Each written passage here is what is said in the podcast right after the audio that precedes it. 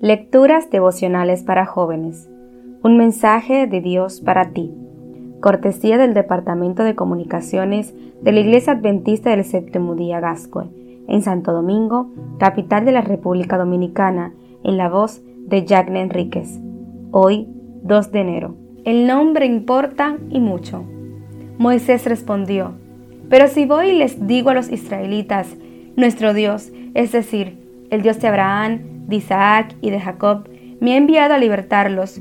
Seguramente van a decirme, a ver, dinos cómo se llama. Y entonces, ¿qué les voy a responder? Éxodo 3:13. Nunca olvidaré el día que aprendí la importancia que tiene el nombre de una persona. Viajaba con mi mejor amigo, nuestro país atravesaba una guerra, así que había mucha violencia en todas partes.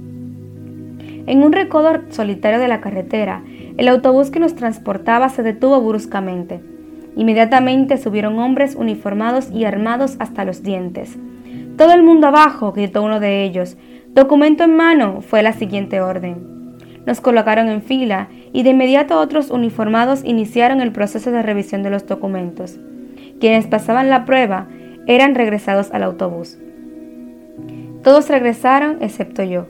Se llevaron mi documento para una revisión más rigurosa y el uniformado a mi lado me dijo, Muchacho, estás en serios problemas, tu nombre aparece en la lista negra.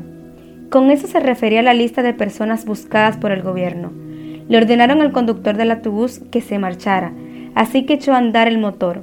Mi amigo bajó corriendo y preguntó, ¿qué pasa con él? No me puedo ir si no va conmigo.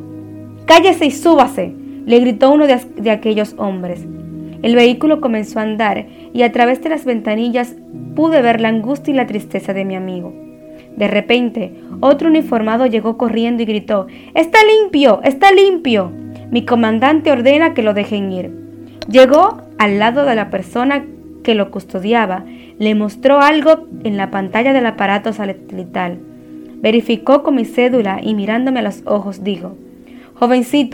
Tienes que dar las gracias a tus padres por haberte puesto un segundo nombre. La persona que estamos buscando tiene tu primer nombre y tus dos apellidos. La única diferencia es que no tiene segundo nombre. El nombre es importante. Nunca lo he dudado.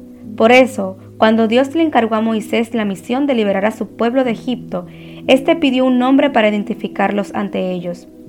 Mañana veremos el nombre personal de Dios, pero hoy Saber que el Señor tiene un nombre propio me dice que Dios es real. Es un Dios personal con quien puedo relacionarme individualmente y eso me llena de confianza. Los nombres importan y el de Dios más.